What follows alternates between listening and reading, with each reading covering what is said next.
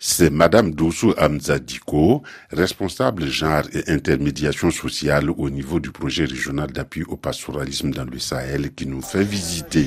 Quand vous regardez un peu le paysage, vous voyez que ce ne sont que des femmes qui y travaillent, mais également même les matériels qui sont utilisés pour un peu euh, protéger les espaces délimiter la culture par espèce. C'est les pagnes, c'est ça, c'est les voiles que les femmes, nos femmes portent.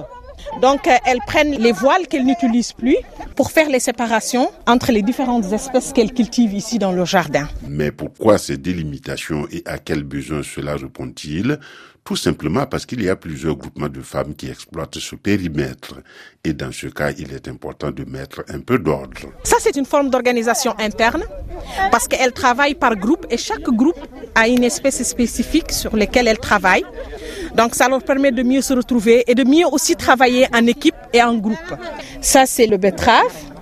Ça, c'est la tomate. Regardez, ça, c'est le navet, par exemple.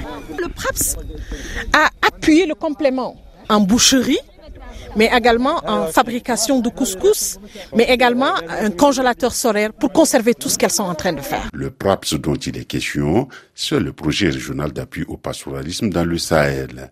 Dès le départ, on a fixé un quota de 30% de femmes bénéficiaires. C'est un programme financé par la Banque mondiale et ses partenaires, un programme exécuté dans cinq pays du Sahel, dont la Mauritanie au niveau de chaque État, ils ont mis sur pied ce qu'ils appellent une unité de coordination. C'est pas le PRAPS qui a organisé ces femmes-là, mais c'est une organisation qui existait.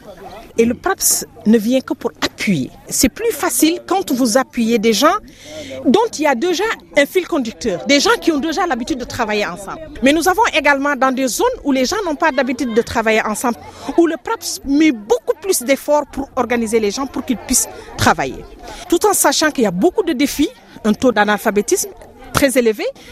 Expliquer, par exemple, comment faire la démarcation entre ce qu'il faut vendre et ce qu'il faut directement mettre dans la marmite. Il faut qu'il y ait la rupture pour qu'il y ait bénéfice quelque part, une valeur ajoutée, ce qu'on peut gagner en plus de ce qu'on met dans la marmite.